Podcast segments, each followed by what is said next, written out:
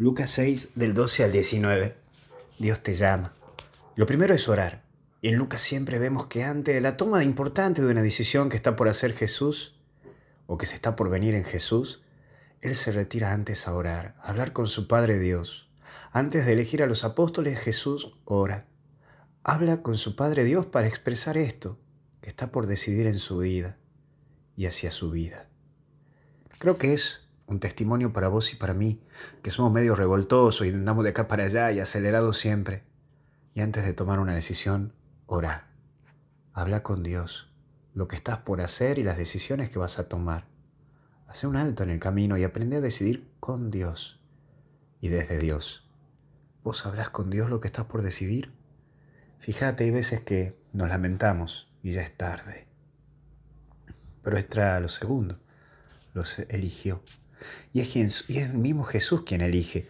Pero recuerda que Dios no llama a los capacitados, sino que capacita a los llamados. Y si te ha elegido, Él te da la fuerza. Él te elige porque se le da la regalada gana, no porque sos el mejorcito o la mejorcita. Por eso no tengas miedo de decirle sí. Y no tan solo me refiero al catolicismo en cuanto a la decisión de tomar una vocación al sacerdocio o vida consagrada, no, al cristianismo en sí, porque el cristianismo viene desde ese encuentro con Jesús. Es allí donde te sentís llamado y pleno.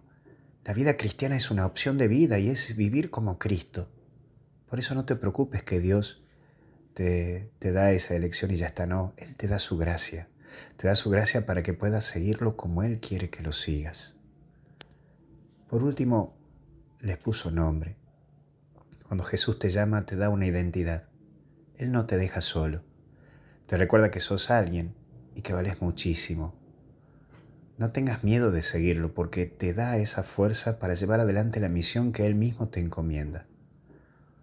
Hoy vos sos parte de su amor y te da la identidad de ser hijo de Dios en el Hijo.